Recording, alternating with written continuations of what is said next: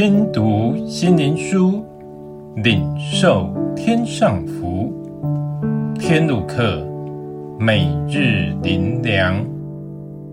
第三十日，婚姻的真意。创世纪第二章十八节，耶和华神说：“那人独居不好，我要为他造一个配偶，帮助他。”婚姻是什么？起初，神设立的婚姻超单纯、超美好，从不知人会在生活中没有神。神本来是他们的中心，他们起初不用寻找神，他们自然地在生活中有神。这是神的美意。婚姻是什么？就是神因为爱，为人设立伴侣，所以人在主爱里。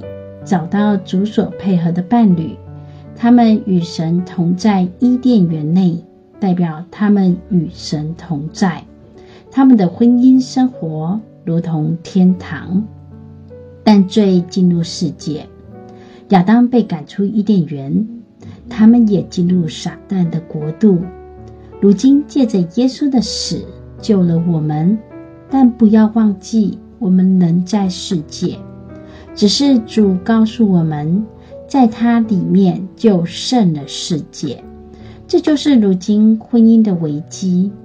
主并没有让人结婚就回天家，那将是好的无比。人仍然活在撒旦的国度中。如今只有一个出路，就是住在主里才是安全之所。哪种人可以住在主里呢？就是真爱他的人，只可惜神的子民虽主不断的提醒，仍没有警戒心，以致这个社会婚姻不是美好。基督徒的婚姻也常是如此。问题出在哪里呢？他们被这世界骗了，他们不是活在主的真理中。若人的内心没有觉醒，以及常靠主做好内心的割礼，人怎能胜过这世上的诱惑呢？人常走自己选择的路，而不是倾心走神的路，那婚姻必定不美满。